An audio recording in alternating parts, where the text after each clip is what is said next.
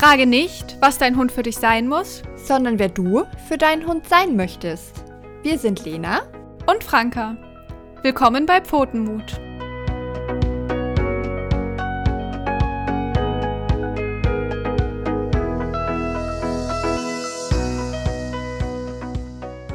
Hallo ihr Lieben! Wir freuen uns, dass ihr wieder mit am Start seid bei unserem Podcast Pfotenmut. Ich bin die Lena.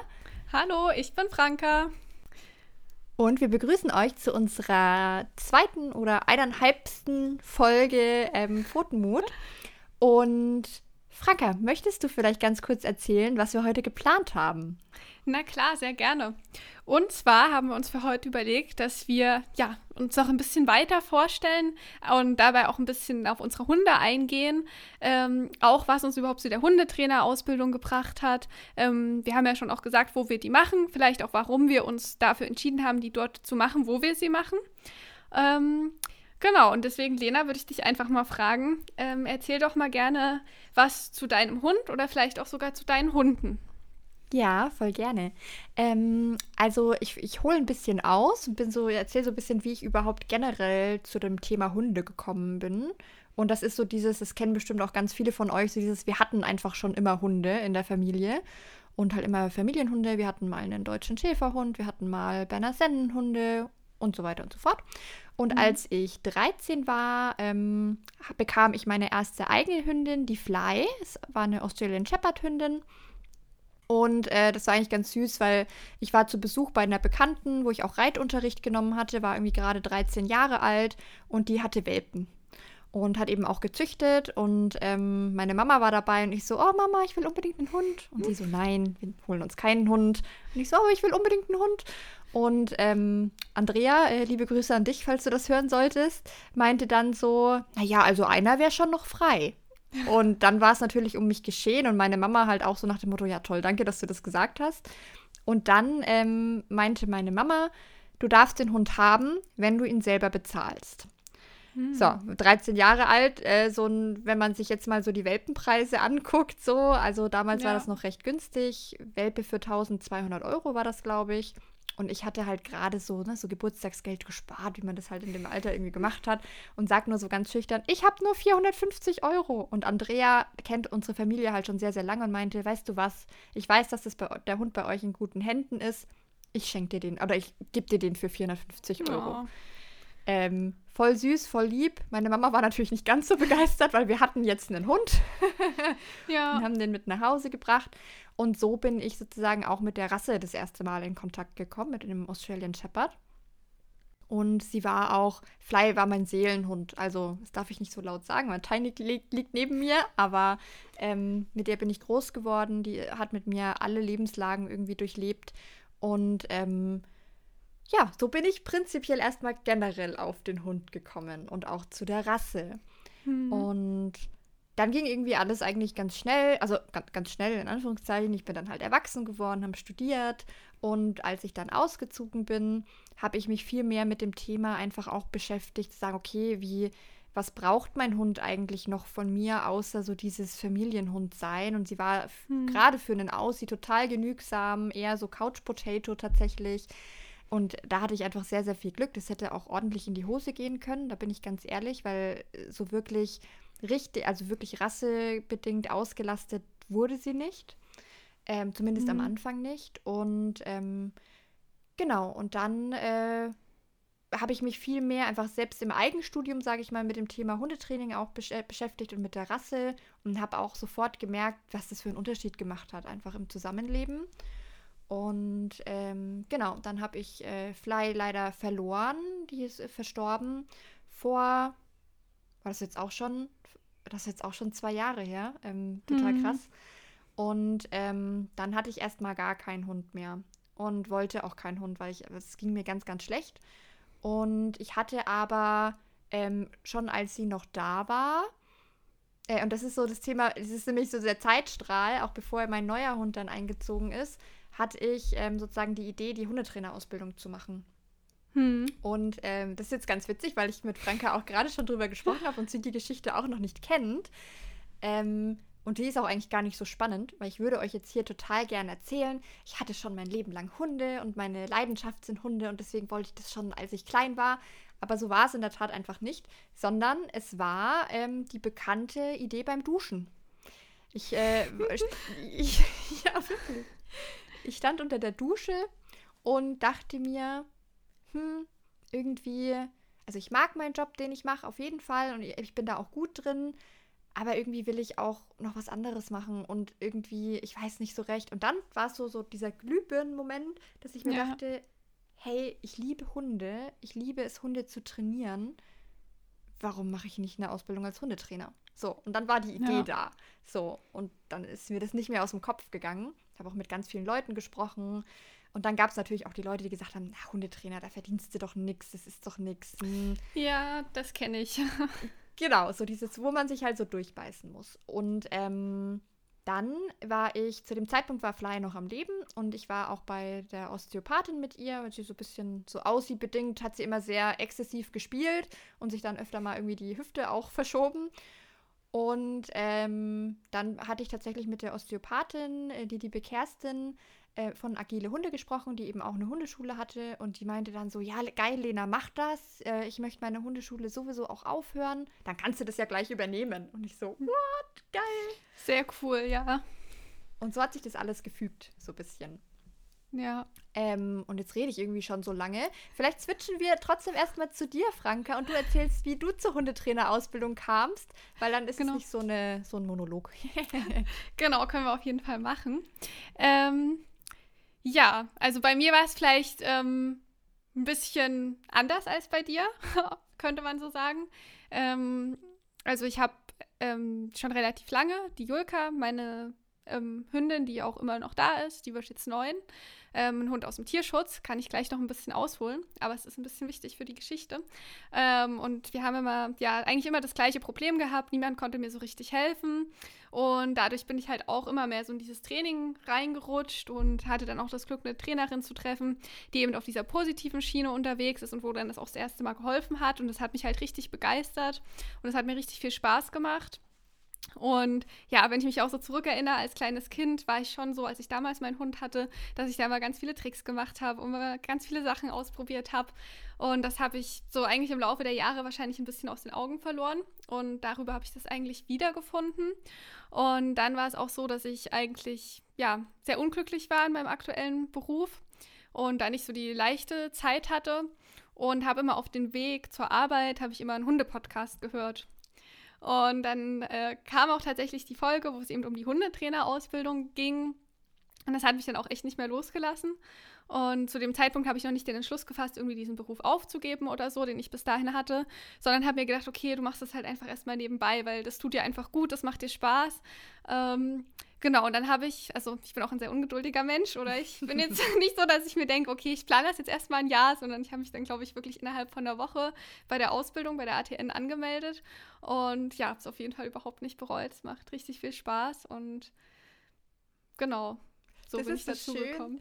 Das ist so ein bisschen die Geschichte, die ich gerne hätte oder gerne erzählt hätte so. Das ist wirklich super schön. Ja, ja schon. Also gerade auch im Nachhinein, muss ich sagen, finde ich es eigentlich echt schön, weil das jetzt nicht nur dieser berufliche Weg ist, sondern ja auch irgendwie was Privates von mir ist oder weil es mir halt auch einfach privat was zurückgegeben hat. Ähm, irgendwie auch so ein bisschen, kann ich jetzt nicht übertreiben, aber es mich wieder so ein bisschen zurückgebracht hat zu der Person, die ich vielleicht eigentlich bin, die ich die Jahre über vielleicht gar nicht so gezeigt habe oder nicht sein wollte. Und jetzt kann ich so sagen, okay, nee, du bist einfach, keine Ahnung, eine tierliebe Person, die gerne irgendwie was Gutes tun möchte. Ähm, ja, ja. Genau. Voll schön. Ja, und einfach auch, weil man jetzt weil man dadurch, durch die Hundetrainerausbildung, auch so viele Leute kennenlernt, die einfach ja. dieses Thema als Leidenschaft haben dem man, mit denen man darüber sprechen kann, ohne dass man irgendwie Angst haben muss zu sagen, oh, jetzt nerv ich die halt irgendwie schon wieder mit dem Hundethema. Ja.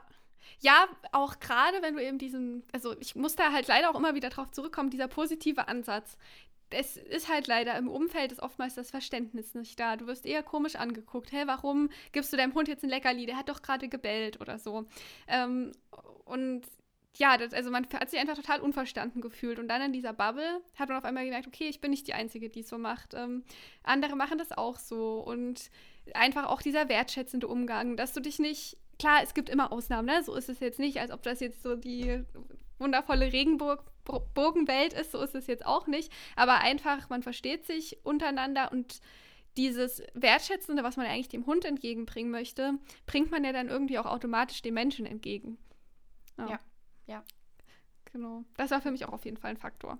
Dass ja, man nicht immer nur irgendwie hart sein muss oder Ne, sondern dass man eben auch mal, keine Ahnung, Gefühle haben darf zum Beispiel. Ja, so wie unsere schwieriges Thema. Genau. so wie unsere Hunde Gefühle haben. Ähm, genau, das finde ich ganz schön daran. Ja, voll. Oh Mann, sau schön. Ich glaube, ich, glaub, ich habe die Geschichte auch noch gar nicht so gehört von dir. Ja, ja, ist auch, ich will jetzt nicht übertreiben, ne? Ich möchte nicht zu kitschig sein oder so, aber so gerade im Nachhinein finde ich es auch eine schöne Geschichte. Doch, ist es wirklich. Ja. Sehr, sehr schön. Genau. Dann ähm, erzähl doch jetzt mal vom Teil. Da bin ich ja quasi auch ein bisschen bei, von Anfang an mit dabei gewesen. Ja, stimmt. stimmt.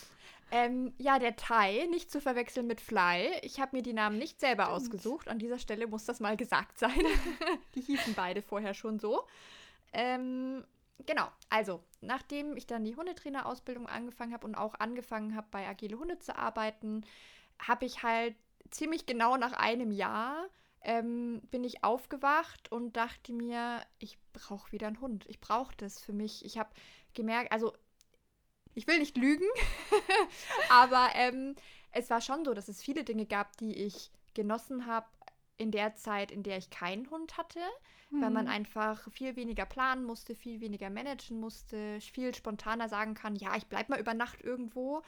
Ja. Ähm, aber ich habe halt dann wirklich gemerkt, diese Freiheit, in Anführungszeichen, die ich gewonnen habe, die ist es mir nicht wert. Es ist, es ist mir nicht wert, so diese Freiheit zu haben, aber keinen Hund an meiner Seite zu haben. Hm. Und ich war halt, ich hatte auch mit meinem Verlobten dann halt gesagt, so irgendwann wird der Tag kommen, an dem ich wieder einen Hund haben will.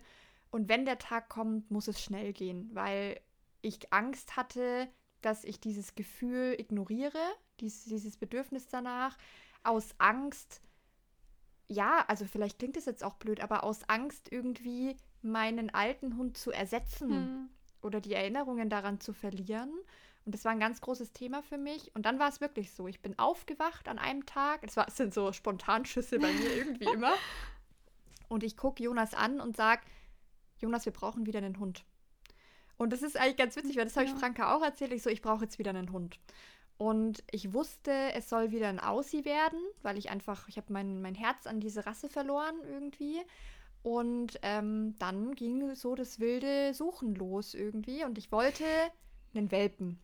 Ich wollte ja. einen Welpen haben, nicht weil ich gesagt habe, oh, Welpen sind so süß, was natürlich auch so ist, aber weil ich einfach durch die Hundetrainerausbildung mir gedacht hatte, ich möchte den Welpen, ich möchte diese ganze Grundausbildung mit dem Fachwissen, das ich jetzt habe, machen. So, äh, lange Rede, kurzer Sinn. Ich habe gesucht, gesucht, gesucht, gesucht und keinen Welpen gefunden, weil es in der, gerade jetzt so in der Corona-Zeit sehr, sehr schwierig ist, an Welpen zu kommen.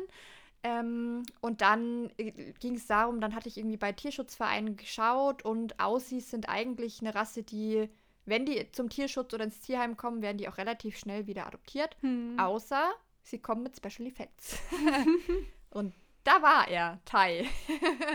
und hab dann ja. eben, hab ihn aus dem Hamburger Tierschutzverein, hat auch eine Beißvorgeschichte ähm, Vorgeschichte wohl gehabt, über die ich aber auch nichts genaueres weiß.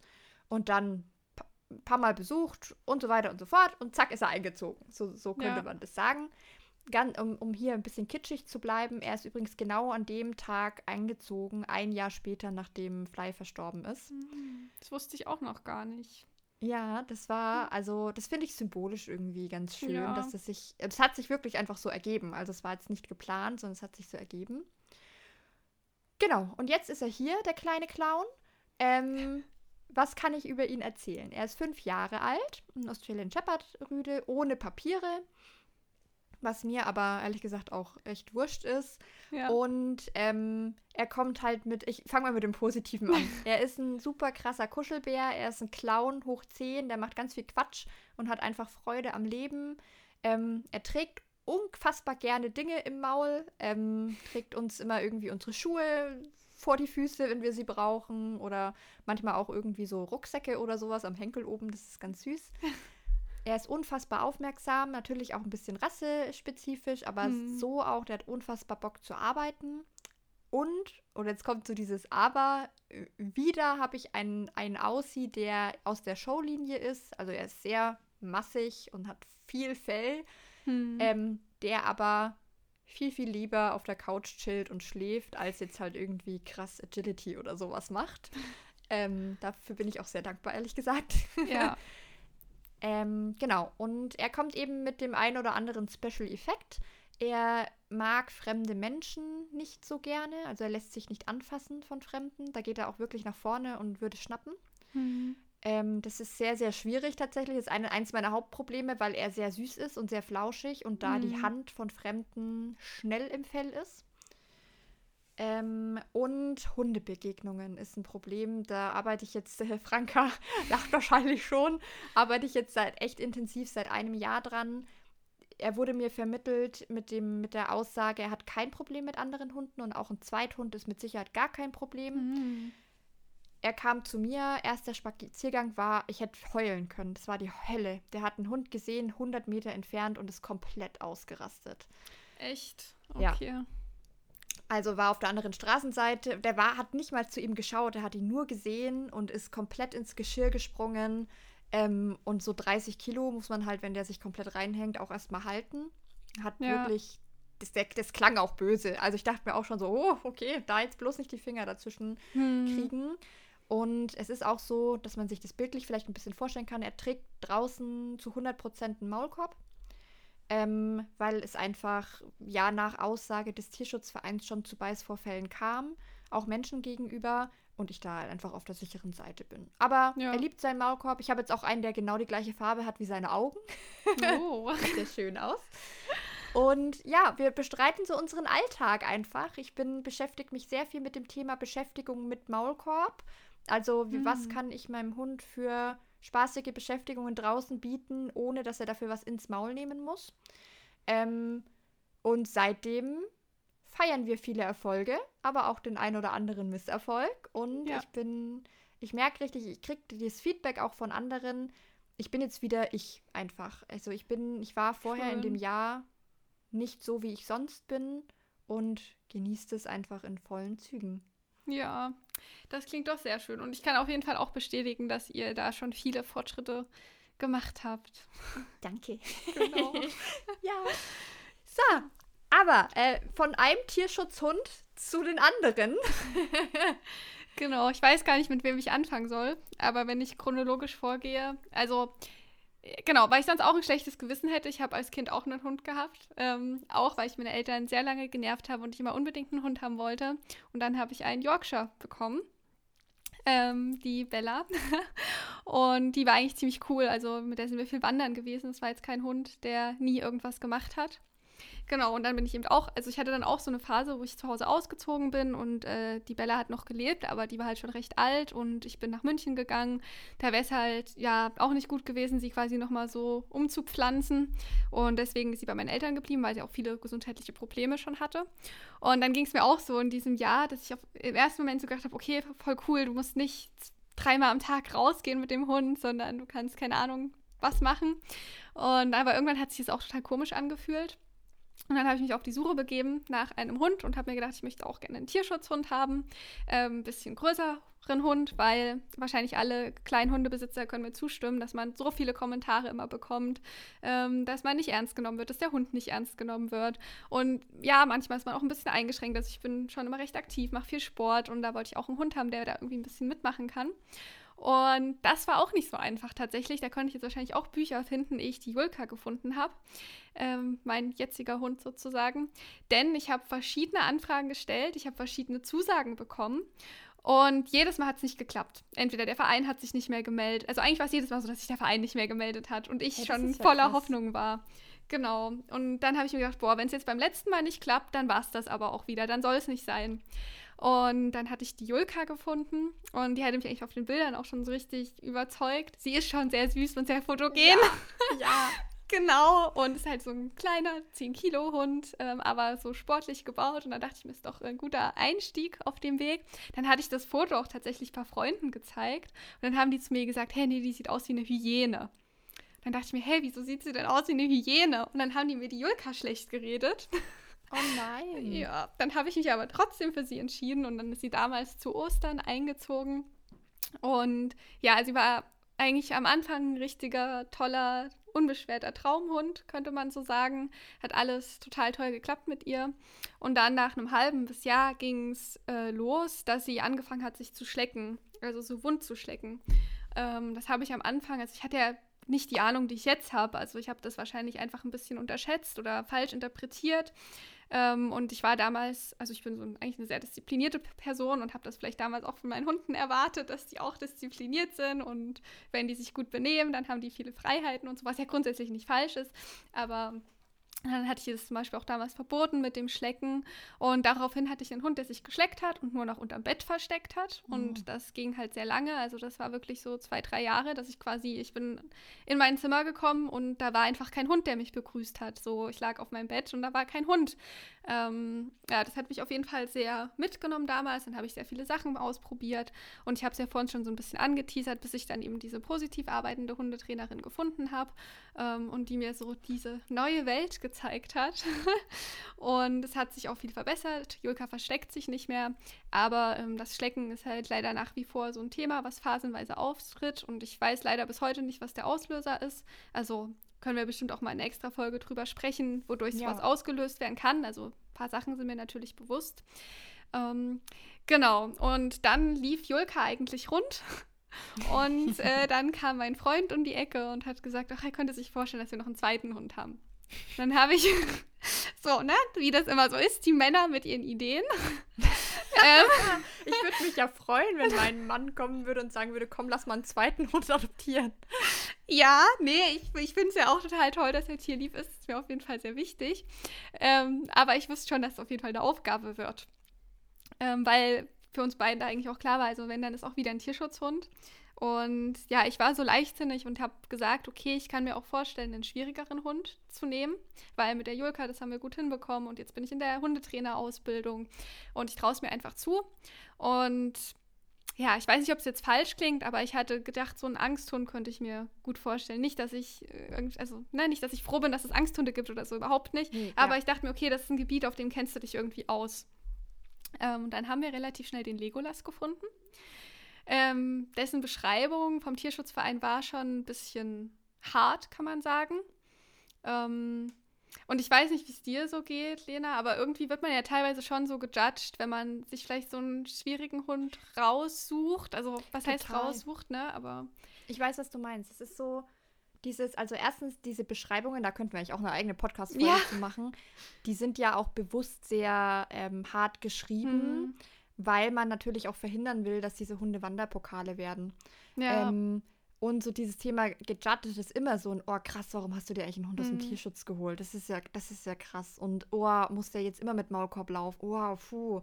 Also ja, ja ich genau, ich sehe das total, ja. Ja, und auch dieses, also ich will mich auch überhaupt nicht als Retter oder sowas darstellen, dass ich sage, boah, ich habe, wenn ich diesem Hund nicht das neue mhm. Leben mhm. gegeben hätte, dann wäre der immer noch im Tierheim. Also so sehe ich mich überhaupt nicht, so möchte ich mich überhaupt nicht darstellen. Ähm, aber ja, also ich wusste ja aus vorherigen Vermittlungsversuchen bei Julka, dass es gar nicht so einfach ist, den Hund zu bekommen. Und bei Legolas war es aber ganz anders. Ich glaube, die waren einfach froh, dass er eine Anfrage bekommen hat. Und ähm, ja, ich habe mich so ein bisschen auf eben so einen Angsthund eingestellt. Der wurde auch beschrieben als irgendwann kann er als Familie, ist ein familientauglicher Hund, hat halt ein paar schlechte Erfahrungen gemacht. Naja, und dann ist Legolas angekommen. Und dann fing eine sehr schwierige Zeit an. Also. Ich finde, ich finde, man muss davor irgendwie noch sagen, dass es aber auch richtig krasses Videomaterial von ihm gab. Genau, das, was ich einen Tag vor seiner Ankunft zugespielt bekommen habe von ja. der Frau aus dem Shelter. Also man hat ja immer so eher Kontakt mit dem Tierschutzverein. Und dann quasi, als Legolas schon im Transporter saß, aus der Slowakei, kommen beide, ähm, hat mich diese Frau aus dem Shelter kontaktiert und hat gesagt, boah, Franka, ich bin total froh, dass ich deine Nummer jetzt habe ähm, und dass Legolas jemanden gefunden hat. und dann habe ich schon gedacht, okay, Ähm, und dann hat sie gesagt, ja, wusstest du, es gibt ähm, auch so ein Video von Legolas. Und das sind halt, es war halt so ein klassisches Video, was wahrscheinlich jeder von uns schon mal mindestens auf Facebook auf der Startseite gesehen hat, wo ich auch niemals auf die Idee gekommen wäre zu sagen, okay, ich sehe jetzt hier so einen Hund, der total schlecht drauf ist und den will ich jetzt haben. Also das ist genau das Gleiche so. Also das wäre mir nie in den Sinn gekommen, so einen Hund zu sehen und zu sagen, okay, den werde ich jetzt erziehen und verbessern und ähm, genau. Aber es war eben so ein Video als ich das gesehen habe, habe ich nur geschluckt. Also man hat halt gesehen, dass er an einer sehr kurzen Kette total verwahrlost war. Sobald sich Menschen genähert haben, ist er quasi, kann man eigentlich sagen, komplett ausgerastet, hat geschrien, also auch wirklich geschrien, wo man auch so wusste, okay, der hat einfach komplette Panik, ähm, hat auch um sich geschnappt und das Video ging dann halt noch eine Weile weiter, wie er im Käfig war. Und dann ist ja auch oftmals so, dass diese Videos diese tolle Transformation zeigen, wie Legolas dann im Shelter war und mit anderen Hunden gespielt hat. Naja, ähm, und dann war Legolas eben hier zu Hause. Und dann hatte ich ja noch einen zweiten Hund gehabt. Also Julka war jetzt auch nicht so begeistert davon, dass äh, ein anderer Hund einzieht. Das wusste ich auch, aber ich wusste, ähm, dass wir eine Übergangszeit haben werden und wo Julka sich vielleicht ein bisschen zurückzieht, aber dass es auf lange Sicht klappt zwischen beiden. Und das ist auch so. Die sind jetzt nicht Best Friends, die immer kuscheln zusammenliegen. Wird einem ja auch oft bei Social Media so vermittelt. Ne? Mhm. Ne? Ach, man hat zwei Hunde, die kuscheln immer zusammen und alles toll und alles schön. Er kommt nee. aus seiner Schale heraus, weil mein Hund ihn rausgelockt hat. Genau, sowas. nee, so ist es leider leider nicht immer. Ähm, aber das passt zwischen den beiden. Aber Lego, das hatte halt schon sehr große Schwierigkeiten, hier anzukommen. Also ähm, er ist äh, nicht zur Ruhe gekommen. Er hat die ganze Zeit Übersprungshandlungen ausgeführt. Also ich hatte auch ganz viele blaue Flecken, weil er immer gebissen hat. Jetzt nicht aus Bösartigkeit, sondern einfach aus Überforderung. Und das, wie du vor uns von deinem ersten Spaziergang erzählt hast, so ähnlich war es bei uns auch. Nur, dass es mit Menschen waren, war. Also wir sind an einem jungen Mann vorbeigegangen und auf einmal ist Legolas halt nach vorne gegangen und ich habe überhaupt nicht damit gerechnet. Ja. Weiß ich nicht, ob das vielleicht auch zu blauäugig von mir war, aber es wurde mir halt nicht so beschrieben in erster Instanz. Deswegen hatte ich das gar nicht auf dem Schirm. Und ich war dann auch schon in der Ausbildung. Das heißt, wir haben auch nur so ganz kleine, ganz kurze Runden gemacht und so. Ähm, aber trotzdem, das war alles zu viel für ihn. Und nach den Spaziergängen ist er auch, der hat vier Stunden gebraucht, um wieder runterzukommen. Und da sind mhm. wir nur ganz kurz draußen gewesen. Ähm, also das war schon eine sehr anstrengende Zeit. Aber mittlerweile ist Legolas eigentlich so, gerade drin ist das der größte Chiller. Der legt sich hin, der verschmilzt mit dem Boden. ähm, ja, was aber nicht heißt, dass wir keine Probleme mehr haben. Also wir haben einerseits eine Probleme, Besuch zu empfangen. Ähm, er kann mittlerweile problemlos an fremden Menschen vorbeigehen. Er kann auch, die können auch sich zum Spaziergang anschließen. Aber ähm, halt dieser direkte Kontakt, das ist für ihn halt oftmals noch eine große Herausforderung. Hat aber auch schon viele Menschenfreunde, mit denen er total gerne schmust. Da haben wir dann natürlich das Problem, dass er auch immer wieder relativ schnell drüber ist. Also so aufgeregt, wie er aus Unsicherheit sein kann, kann er auch aus Freude sein. genau. Und Hundebegegnungen ist halt bei uns ein großes Thema auch, wo wir, wie wir schon angeteasert haben, da immer relativ viel uns austauschen können. Weil gerade mit zwei Hunden ähm, und Julka als sehr sensibler Hund, die halt schnell auch sowas übernimmt, auch diese Stimmung aufnimmt von dem anderen Hund, hatte ich dann halt zwischenzeitlich ganz schnell zwei Hunde, die an der Leine nicht so toll an anderen vorbeigegangen sind. Und das ist auf jeden Fall eine sehr unangenehme Situation. Gerade wenn man noch weiß, okay, du bist Hundetrainerin, bei dir dürfte das eigentlich nicht passieren, ja. ähm, wie man sich halt unter Druck setzt. Ja, also deswegen für so ein Thema können wir wahrscheinlich eine ganze Folge füllen. Absolut. Ja, genau. Und ja, so bin ich quasi zu den Hunden gekommen. Und ich könnte jetzt wahrscheinlich auch noch eine Seite füllen mit Sachen, an denen wir noch arbeiten und die noch verbessert werden sollten. Aber genau, das alles zu seiner Zeit, würde ich mal sagen. So ist es. Genau. Ja, ja sau, ich finde es sau spannend, einfach wie, ja klar, wie unterschiedlich Hunde sind, aber ja. im Prinzip trotzdem irgendwie arbeiten wir trotzdem alle an den gleichen Themen so. Ja. Auf andere Art und Weise, aber also Franka und ich sagen ja auch scherzhaft immer, Legolas und äh, Tai sind eigentlich der gleiche Hund. ja. sind so, weiß ich nicht, äh, two peas in a pot. Ja. Ähm, aber es ist, ähm, weil du auch gerade gesagt hast, also dieses Thema ja, ne, gerade wir als angehende Hundetrainer, da müsste das ja eigentlich alles laufen. Hm. Und das ist vielleicht auch nochmal für euch gut zu wissen, das ist genau das, dieses Klischee, sage ich jetzt mal, mit dem wir ein bisschen brechen wollen, auch in dem ja. Podcast, in dem wir euch einfach auch so ein bisschen mitteilen, dass das eben nicht so sein muss und dass man das einfach aus einer ganz anderen Perspektive betrachten muss und dass auch wir Hundetrainer nur Hundehalter sind. Nur Menschen, die uns ihre Hunde lieben und die das Beste für sie wollen und die ihr Möglichstes tun, um, um das hinzubekommen. Aber ja. Wie sagt Heike immer so schön, Leben passiert. Und ähm, damit muss man umgehen. Und äh, das ist bei jedem Hund anders und es ist bei jedem Menschen anders. Und es dauert halt einfach. Es, es ist, ist halt einfach, man muss viel Zeit und Geduld investieren, aber es lohnt sich unfassbar. Ja, auf jeden Fall. Also auch diesen Schritt zurückgehen zu können von dieser Situation und sich nicht so darin zu verlieren und sich so selber zu zerfleischen und sich zu sagen, jetzt hast du das falsch gemacht und jetzt wieder so peinlich und so unangenehm. Ja, es ist, es wird wahrscheinlich auch immer unangenehm sein, aber man kann es einschätzen. Also ja. ne, gerade wir wissen, okay, vielleicht ist es gerade zu schwierig gew gewesen. Und ich bin mir sicher, dass ihr das auch für eure Hunde wisst, dass die Situation halt zu schwierig war und dass es deswegen nicht geklappt hat. Ähm, ja, aber das ist, finde ich, so ein Lernprozess. Also ja.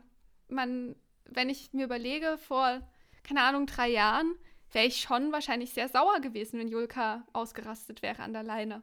So, wo ich heute sagen kann, ja, selber schuld, wenn ich 30 Zentimeter an einem anderen Hund vorbeigehe.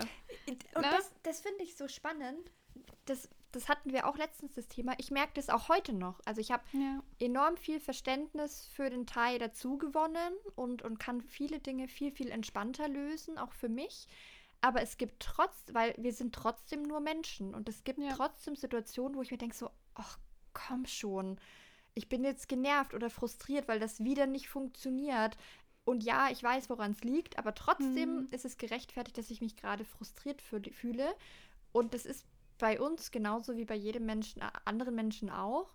Und äh, also wir sind ja nicht äh, perfekt, wir sind jetzt keine Übermenschen, nur weil wir irgendwie Hundetrainer sind. Ja. Ähm, und das finde ich so wichtig. Und das ist tatsächlich auch was, wo ich super gerne auch eine eigene Podcast-Folge zu machen würde. So dieses Thema, wie kann man damit umgehen und wie mhm. bleibt man dann trotzdem seinem Hund gerecht und wird nicht unfair? Weil ich bin, ja. ne, ich kann mich da gleich mal ein bisschen outen. Wenn ich frustriert bin, dann neige ich dazu, unfair zu werden. Also auch anderen gegen. Also es ist jetzt nicht so, dass ich rumlaufe und jemandem ins Gesicht haue oder so, um Gottes Willen, ne? Ja. Aber ähm, ich hab, musste auch erst lernen, dass es absolut okay ist, den Spaziergang zu unterbrechen, ja. wenn ich gerade nicht in der Lage bin, fair mit meinem Hund diesen Spaziergang zu meistern. Das heißt, wenn er irgendwas mhm. nicht schafft und ich bin frustriert und ich merke schon, ich kriege so einen richtig heftigen Kopfschmerz, weil das alles irgendwie gerade blöd ist.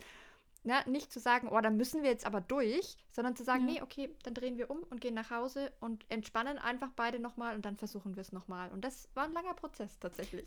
Ja, ja, auch gerade so die Empathie, die man ja irgendwie seinem Hund gegenüber aufbringt oder vielleicht ja auch seinen Mitmenschen, das haben ja auch ganz viele Leute dieses ja. Phänomen, ne, dass sie Mitmenschen gegenüber sehr empathisch sind und sich sehr reinversetzen können. Und bei sich selber kann man es aber nicht.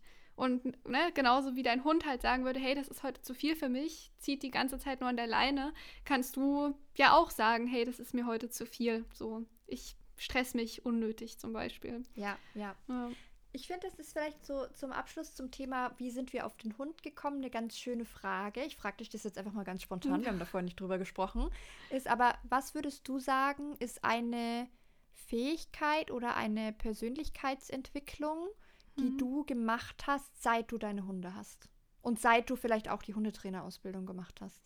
Ja, also auf jeden Fall, dass ich viel verständnisvoller bin, dass ich also ich bin an sich auch sehr perfektionistisch. Und das ist auf jeden Fall ein Bereich, in dem kannst du nicht perfektionistisch sein. Also du musst dich über kleine Fortschritte freuen. Du darfst nicht nur das große Ganze sehen. Dann dieses, dieser andere Teil, so was denken andere Leute über mich. So, das, ja. Ich meine, da bin ich noch nicht an dem Ziel angekommen auf jeden Fall. Aber ich glaube, es ist schon besser geworden, dass ich mir nicht jedes Mal denke, oh Gott, jetzt haben die wieder gesehen, wie ich das gemacht habe. Oder gerade, was ich vorhin auch schon mal so gesagt habe, dein Hund rastet vielleicht kurz aus und beruhigt sich und diesen Moment möchtest du belohnen, ähm, wo ja alle Leute drumherum denken, du belohnst deinen Hund gerade dafür, dass er jemand anderen angebellt hat. Und du weißt aber, okay, das war eh zu schwierig für uns und wie auch immer das ablief. Ich meine, muss auch aufpassen wegen Verhaltensketten, aber das ist so eine klassische Situation, finde ich, die einem so schnell in den Kopf kommt bei sowas, dass man das schnell sieht und sich dann denkt, Gott, was macht sie denn? Ja, ja. genau. Deswegen würde ich schon das sagen. Und was ich vor uns auch so ein bisschen durchklingen lassen habe, eben diese, diese hohen Ansprüche. Also klar, das geht mit dem Perfektionismus einher, aber auch so diese hohen Ansprüche, ohne dass man Management zum Beispiel beachtet. Also ich habe mein Julka habe ich früher nie von der Leine gemacht, wenn, wenn ich mir nicht sicher sein konnte, das funktioniert alles 100 Prozent, was sie macht. Da habe ich nicht mhm. mal über eine Schlepppläne nachgedacht. Ich meine, Julka hat es mir leicht gemacht. Julka ist, die hat das echt immer alles ganz toll gemacht. Aber solche Sachen, finde ich, sind es auch, dass man einfach sagen kann, okay, dann bist du halt mit Schleppleine unterwegs. So, ne, was ja. soll passieren? Du fühlst dich sicherer, dein Hund fühlt sich besser. Also ist doch total fein. Und da muss nicht der Hund den perfekten Rückruf haben zur Not.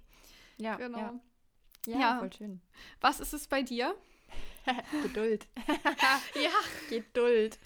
Ich bin ein sehr ungeduldiger Mensch. Also, äh, meine Mama kann es bezeugen, auch so, wenn sie mir irgendwie versucht hat, Handarbeiten oder sowas beizubringen. No chance. Ich bin das. Äh, puh, da wenn ich dran denke, ja. wird es schon kribbelig ja. irgendwie. Ähm, ja, ich merke, dass also vor allem Thai, also Fly damals, ich muss da manchmal auch wegen aufpassen, das klingt so ähnlich, aber mhm. ähm, Fly war da sehr die, wie Julka, die hat es halt gemacht. So, mhm. die hat mir mhm. gefühlt jeden Wunsch von den Augen abgelesen, hat gesagt, ach was, du bringst mir jetzt Sitz bei, ja, dann mache ich das jetzt mal. So. Ja. Und ich so, oh, okay, cool. das heißt, ich musste nie viel Geduld mit ihr aufbringen. Bei Tai ist es anders. Mhm. Und das ist aber auch, ich schätze das so unfassbar, dass es so ist. Bei Tai ist es so, wenn ich ungeduldig werde, dann macht er gar nichts mehr der setzt sich dann vor mich hin und schaut mich an nach dem, also es wird sehr vermenschlicht, aber er schaut mich an nach dem Motto, sag mal, wenn du so mit mir sprichst und so ungeduldig bist, dann mache ich hier gar nichts mehr. Ja. Und das ist was, ähm, da habe ich gelernt zu atmen und einfach geduldiger zu werden, zu sagen, okay, ich merke, ich bin ungeduldig, ich werde gefrustet, ich atme jetzt dreimal tief durch, ich mache eine Pause und dann geht es wieder los. Hm. Und dadurch habe ich gemerkt, dann hat es nämlich immer geklappt. Zu 100% ja. Erfolgschance. So, es hat geklappt und daran, ne, es ist ja auch so Lernen am Erfolg, ne? Ja. So, und dadurch habe ich gelernt, einfach geduldiger zu werden und auch, ich sag mal, der Teil ist auch eine gute Übung, um das Thema Stressresilienz aufzubauen. das ist auf jeden Fall auch, ich bin entspannter, ich bin ja. und ich lerne auch mit ihm zusammen viel mehr, ihm mehr zu vertrauen. Hm. Und das finde ich total schön, dass ich, ich muss nicht immer und überall gucken und die Kontrolle haben. Und es ist wichtig für ihn, dass ich vorausschauend bin, das schon. Mhm. Aber ähm, ich, er bringt mir immer mehr bei, dass ich ihm vertrauen kann. Und das ist, das ist, finde ich, unfassbar schön. Ja, ja, vor allem, es bringt einem ja auch nicht nur was im Hundetraining, ne? Es bringt einem ja, einem ja was für die gesamte Persönlichkeitsentwicklung, ja. fürs gesamte Leben. Ja, also, ja. Das kann ich sehr gut nachvollziehen. Ähm, ich meine, dass wir so denken, ist ja letzten Endes auch der Grund, dass wir uns für eine Ausbildung bei der ATN entschieden haben dass wir darauf auch nochmal zurückkommen, weil dort eben Platz ist für solche, ja, eigentlich nur gerechtfertigten Gedanken. Ja. Also ja. für uns ist Hundetraining nicht, dass es nur darum geht, zu funktionieren um jeden Preis oder ähm, ja, letzten Endes nicht belegte Theorien zu verfolgen und zwanghaft zu versuchen umzusetzen. Ja, ja, voll. Also vielleicht für euch zum Hintergrund, für die Leute, die von der ATN noch nie was gehört haben. Das ist so ein kleiner Werbeblock hier. Die ATN ist die Akademie für angewandte Tierpsychologie und für Tierverhaltenstraining. Und ja, das habe ich abgelesen, das weiß ich nicht auswendig.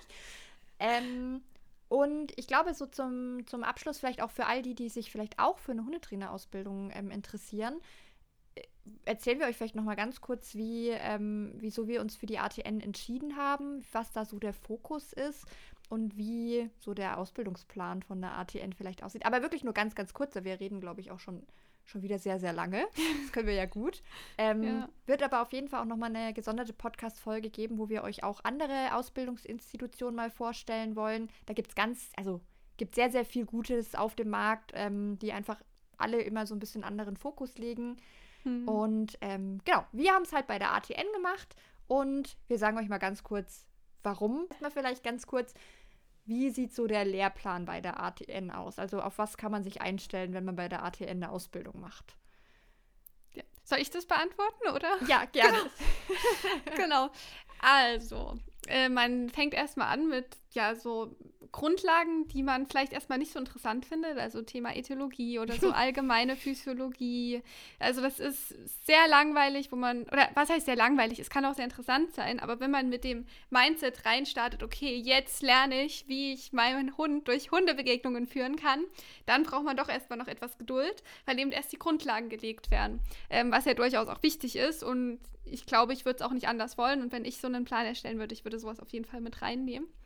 Ähm, dann äh, spielt Ausdrucksverhalten eine wichtige Rolle. Ähm, also das, das glaube ich, so das erste Modul, wo man dann richtig auch auf den Hund äh, kommt oder wo es richtig um den Hund geht, äh, weswegen sich da, glaube ich, fast alle Schüler sehr drauf freuen, wenn das dann auf dem Plan steht. Ähm, genau, dann hat man verschiedene Skripte zum Thema mit dem Hund halt so im Alltag, was gibt es da zu beachten.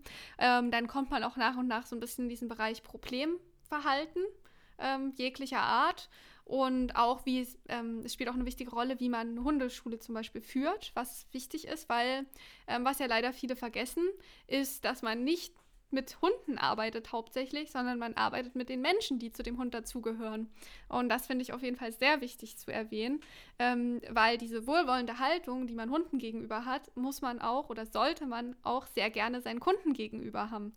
Ähm, ja, das finde ich, also das finde ich ist, glaube ich, auch sowas, was ich sehr wichtig finde und auch stetig verbessert habe, würde ich sagen. Also auch diese hohen Ansprüche, ne, die man an sich selber hat, die kann man nicht auf andere Leute übertragen.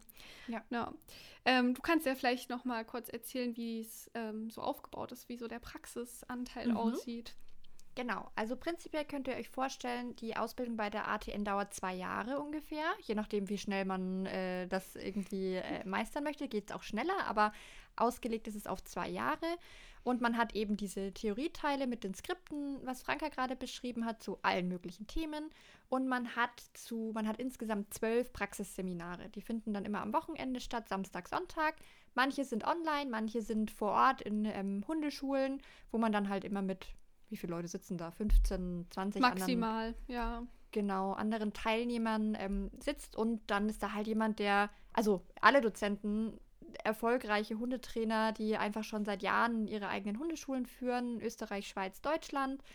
Und dann geht's ans Eingemachte. Also man darf dann auch seinen eigenen Hund mitbringen und dann wird konkret gesagt oder gezeigt, wie leite ich bestimmte Dinge an, auf was muss ich achten und zumindest jetzt in meinem Fall war es auch so, da wurde auch von, also da wurde keiner in Watte gepackt, da mussten wir von Anfang an auch gleich schon die Leute anleiten und das ja. üben, was sehr, sehr gut war.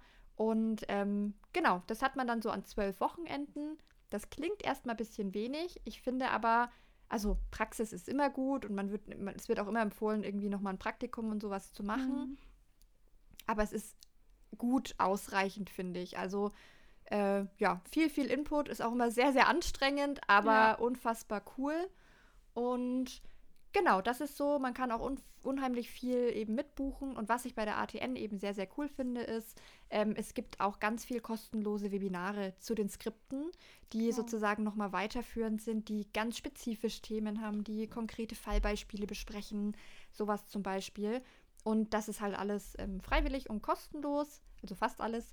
Und ähm, da kann man sich dann halt gefühlt die ganze Woche jeden Abend drei Webinare ja. noch reinhauen, wenn man das möchte, ähm, um da einfach nochmal auch in den Austausch zu gehen mit den anderen ähm, Studierenden oder Auszubildenden.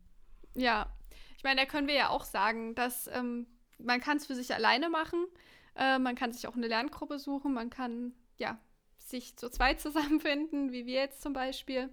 Ähm, so jeder, wie er es eigentlich mag. Genau. Ja. Franka, erzähl doch mal, warum du dich für die ATN entschieden hast.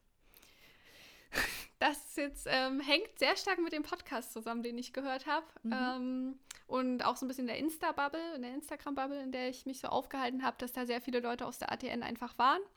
Und ja, ich habe mich noch so über ein, zwei andere Sachen informiert, aber eigentlich habe ich mir die Website angeguckt und den Aufbau von dem äh, Lehrgang, dass ich eigentlich sofort wusste, ja, das ist eigentlich genau das, was ich möchte.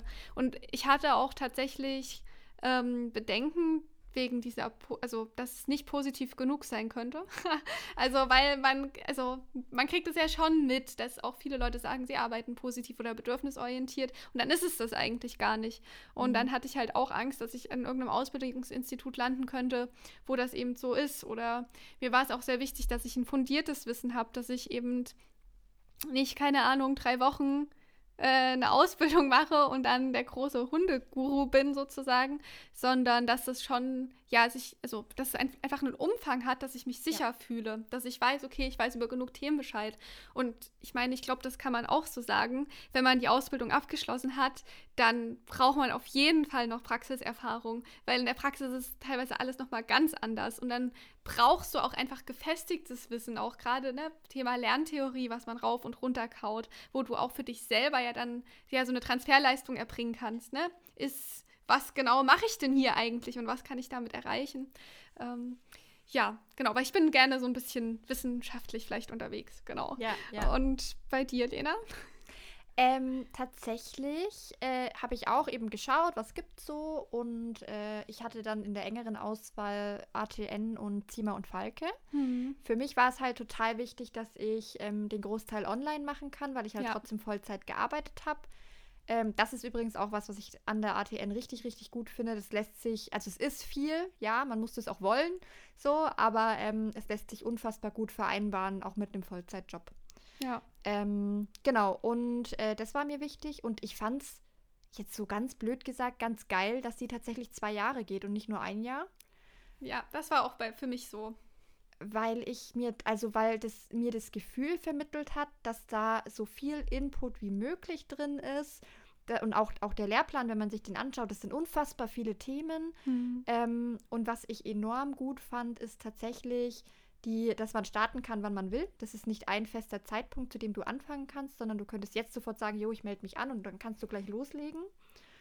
Und ähm, was mich äh, tatsächlich gecatcht hat, ist, dass es ähm, eben dem aktuellen Stand der Wissenschaft entspricht. Auch die ganze, ist, glaube ich auf der Website steht es auch irgendwo, die ganzen Skripte werden regelmäßig aktualisiert, wenn dann doch nochmal was Neues rauskommt zum Beispiel oder auch wenn sie, auch nur wenn sich Begrifflichkeiten ändern zum Beispiel. Und das fand ich super, super, äh, ja, also es hat mich begeistert weil ich mir dachte, okay, die sind wirklich dabei und auf dem aktuellen Stand und ähm, du kriegst auch immer neue Informationen und es wird auch alles geupdatet. Das hat mir sehr imponiert. Ja. Und äh, es gibt ein Angebot bei der ATN, das hat auch mit dem aktuellen Stand der Wissenschaft zu tun. Einmal im Monat gibt es ein Meeting, es geht auch irgendwie drei Stunden oder so. Da gibt es immer ein Thema zu bestimmten Forschungen oder zu bestimmten wissenschaftlichen Dingen ähm, aus, dem, aus Deck aus dem ganzen Tierreich eigentlich. Also ich glaube, letztens war es irgendwie irgendwas zur Hauskatze, ja. ähm, aber eben auch ganz viel Hund. Und das finde ich, das schaue ich mir halt, wenn ich Zeit habe, immer äh, ganz gerne an, weil ich finde es schon schwierig. Es ist mir auch in meinem eigenen Studium sozusagen vorher, in meinem Master so oft auch so ergangen, zu entscheiden, welche Quelle ist denn da jetzt richtig oder ähm, woher soll ich mir die Informationen holen? Und das ist bei der ATN halt ganz schön. Das wird dir halt alles so ein bisschen auf dem Silbertablett ähm, serviert. Mhm. Ähm, und dann kannst du halt dementsprechend dann deine Nachforschungen irgendwie nochmal machen. Und das ja. fand ich halt, das fand ich gut. Also so das Thema freie Zeiteinteilung, lange Ausbildung mit enorm vielen Inhalten und aber auch sehr viel Zusatzangebot einfach. Ja, sehr umfassend und sehr ganzheitlich, kann man ja. quasi auch sagen. Ja. Genau, ja. Jetzt haben wir wahrscheinlich sogar fast ein bisschen mehr über die ATN geredet, als wir wollten. Das stimmt. Ähm, aber wenn ihr da Interesse habt, äh, haben wir ja eh gesagt, dass wir nochmal verschiedene Ausbildungsinstitute vorstellen wollen und dann gerne auch nochmal ein bisschen genauer auf die ATN eingehen. Ähm, Gibt es auf jeden Fall noch viel zu sagen. Ähm, ja. Ja. Und ich glaube fast, dass wir da jetzt schon am Ende angekommen sind. Ja, Oder? ein bisschen länger als geplant, glaube ich, aber so ist das nun mal. Wir haben aber tatsächlich noch eine, ähm, ein Schmankerl sozusagen genau. für euch. Und zwar, ähm, eigentlich darfst du das erzählen, weil das war deine Idee und ich fand die schön, deswegen ja, Bühne gerne. frei. Und zwar, ich weiß ja nicht, wie viele Podcasts ihr so hört, aber ähm, oftmals startet man ja immer mit einer mit einem ähnlichen Einstieg. Und wir haben jetzt auch schon festgestellt, dass uns manchmal ein bisschen schwierig fiel, hier ähm, kreativ zu starten. Und weil wir es auch wichtig finden, das Mindset vom Hundehalter zu beachten, haben wir uns überlegt, dass wir die Folgen zukünftig mit einer Frage starten wollen, die wir uns gegenseitig stellen. Und zwar ähm, findet der Sto äh, Podcast ja alle zwei Wochen statt. Und dass wir uns dann fragen, was in diesen zwei Wochen als an einem Ereignis, also, also dass wir uns ein Ereignis auspicken aus diesen zwei Wochen, was da ja passiert ist, vielleicht, vielleicht besonders positiv war, was aber vielleicht auch besonders aufreibend für uns war, ähm, dass wir das einfach kurz ein bisschen teilen. Ähm, ja, weil wir glauben, dass ihr vielleicht ähnliche Erlebnisse gehabt habt, ähm, weil wir denken, dass ihr was mitnehmen könnt, wenn wir ja vielleicht was total Katastrophales erzählen und am Ende ist es aber vielleicht gar nicht so katastrophal gewesen, wie man denkt. Ähm, genau. Das soll aber natürlich keine zu großen Ausmaße annehmen. Einfach so ein bisschen als kleiner Opener. Ähm, und deswegen würde ich auch mal direkt, äh, ja, zukünftig als Opener, jetzt als schließende Frage sozusagen. Lena, gab es bei dir ein Ereignis in den letzten zwei Wochen, was dich besonders beschäftigt hat? Ja, und das kennst du auch schon. Ich habe es mir fast gedacht. Ja, ähm, mein Highlight war tatsächlich gestern erst. Ähm, beziehungsweise, wenn die Podcast-Folge rauskommt, ist es wahrscheinlich schon ein paar Wochen her. Aber ähm, genau, und zwar hat Tai ja sehr Probleme, andere Hunde ähm, zu tolerieren und akzeptieren. Und ganz kurz und knackig, gestern sind wir mit ähm, dem Hund meiner Mutter spazieren gegangen. Und ähm, wir starten da halt immer mit einem Abstand von 20, 30 Metern. Und es ist so gut gelaufen, dass die am Ende tatsächlich sogar fast nebeneinander hergehen konnten. Ja. Richtig entspannte Körperhaltung, war so schön. Ich sag's euch, das ist mir nicht peinlich, dass ich das hier sage, aber ich habe vor Freude fast geheult. Mhm weil ich einfach nie gedacht hätte, dass ich mit dem Teil so weit komme, dass ich tatsächlich ähm, so nah an, mit anderen Hunden spazieren gehen kann. Und ja. ja. das war, ich sag mal, der Erfolg meiner letzten zwei Wochen. Ähm, das war absolutes Highlight. Also war, war sehr, sehr, sehr schön. Ja, das glaube ich. Und ähm, du musst dich auf jeden Fall nicht schämen, wenn du da vor Freude geweint hättest, weil ich kann es total nachvollziehen. Genau. Bestätigt ähm, einen ja auch im Trainingsweg. Ja, total, total. Und na, auch vielleicht für euch, ich arbeite seit einem Jahr intensiv dran und jetzt hatte ich den großen Durchbruch und das ist einfach ein unbeschreibliches Gefühl gewesen. Ja. Franka, was ist dein Highlight der letzten zwei Wochen? Ja, ich habe jetzt gerade so ein bisschen überlegt, was ich nehme, aber ähm, ich glaube, ich nehme tatsächlich unseren Erfolg im Alleinbleiben. Genau, den kennst du auch schon. Ja. Aber der Rest natürlich nicht. Ähm, und zwar sind wir im Oktober letzten Jahres umgezogen. Und seitdem, also ist jetzt auch schon sechs Monate her, seitdem konnten wir die Hunde nicht mehr alleine lassen, weil die immer wissen, wenn an unserem Wohnzimmer jemand vorbeigeht und dann immer ein bisschen ja außer sich sind und obwohl wir schon die Rollos runtergemacht haben und Geräusche, also Musik abgespielt haben und so weiter und so fort, ähm, hat es nicht funktioniert und es lag halt hauptsächlich an Julka, und dann bin ich einfach meinem Bauchgefühl gefolgt und habe gesagt, wir bringen die Hunde in die erste Etage, ins Schlafzimmer, weil dort schlafen sie ja eh immer und sind entspannt und ähm, probieren es dort nochmal. Und dann habe ich das erste Mal probiert und tatsächlich sind beide Hunde eingeschlafen, lagen auf der Seite. Julka hat sogar geträumt. Und ja, davor sah es hier unten halt immer so aus, dass sie sich beide ein bisschen hochgeputscht haben und einer hat den Kopf angehoben, dann ist der andere aufgesprungen, dann hat der eine gebellt. Ähm, ja, und seitdem, das ist jetzt eine Woche ungefähr her, dass ich das ausprobiert habe und seitdem machen wir da echt tolle Fortschritte. Ich muss sagen, ich bin auch so begleitet von dieser Unsicherheit, dass es wieder irgendwas passieren könnte. Aber das war auch so ein Moment, wie du beschrieben hast, wo ich eigentlich vor Freude hätte explodieren können, zumindest, ähm, weil es halt doch endlich mal geklappt hat. Ja. Ja, richtig, richtig schön. Und also für euch, ihr, ihr könnt es jetzt natürlich nicht sehen, aber wir grinsen uns auch gerade so an, weil es einfach so Erlebnisse sind, die die uns also, ich sag mal so, als Zweierteam, Franka und Lena, auch begleiten, weil das Themen sind, über die wir ständig sprechen. So, oh, mhm. hast du da noch eine Idee? Oh, irgendwie klappt es irgendwie nicht so. Oder, oh, ein Schritt vorwärts, zwei zurück. Ähm, ganz unterschiedlich. Oder eben mhm. auch, Franka kriegt regelmäßig Sprachnachrichten und sagt, Franka, du glaubst nicht, was gerade passiert ist. Das ist so toll. ja. ähm, und das ist was, äh, was unglaublich viel wert ist. Und da kann ich euch nur mit auf den Weg geben. Freut euch an diesen Dingen. Auch wenn das jetzt nicht so bahnbrechende Erfolge wie jetzt in unseren beiden Beispielen genau. sind, sondern freut euch über jede Kleinigkeit und haltet es auch fest. Gerne ja. mit Video oder irgendwie in einem Tagebuch, wenn ihr das macht, dass ihr euch auch in so ein paar Wochen oder so, wenn ihr mal wieder einen Durchhänger habt, so wie ich letztens, wo ich dachte, mhm. oh Gott, es funktioniert gar nichts mehr, einfach mal vor Augen führen könnt, was ihr alles schon erreicht habt. Und das ist das macht so einen krassen Unterschied. Das ist ganz, ganz toll. Ja, ja, ich finde, daran merkt man auch, dass wir doch schon ein Stückchen weitergekommen sind, weil vor einem Jahr oder vor zwei Jahren hätte, hättest du vielleicht gesagt, ja toll, jetzt kann er vielleicht neben dem Hund laufen, aber ich will doch noch mehr. Ich möchte Ja. doch, dass er ohne Leine neben Hunden laufen kann, mit denen spielt. Und ich hätte gesagt, ja toll, jetzt kann ich trotzdem noch nicht ins Restaurant mal alleine essen gehen oder so. Aber ähm, ja, es sind die kleinen Erfolge, über die man sich ja dann doch mittlerweile sehr freut. Ja, genau. Ich finde, das ist ein schönes Schlusswort. Ähm, jetzt kommt der typische Satz. Folgt uns auf Instagram, schreibt uns eine E-Mail. Wir schreiben euch alles in die ähm, Podcast-Beschreibung, wie ihr uns erreichen könnt. Ähm, wenn ihr Ideen habt, was ihr gerne hören wollt oder wenn ihr auch eigene Geschichten habt, wo ihr sagt, oh, das wäre total schön, wenn wir darüber mal sprechen könnten oder einfach Ja. eure Stimme werden, ähm, schreibt uns gerne eine E-Mail oder schreibt uns auf Instagram eine Nachricht, entweder unter Hundemut oder unter Pauli-Dog-Training. Und wir versuchen alles zu beantworten, was so reinflattert. Und genau, wir freuen uns auf die nächste Folge, Ja. die zum Thema.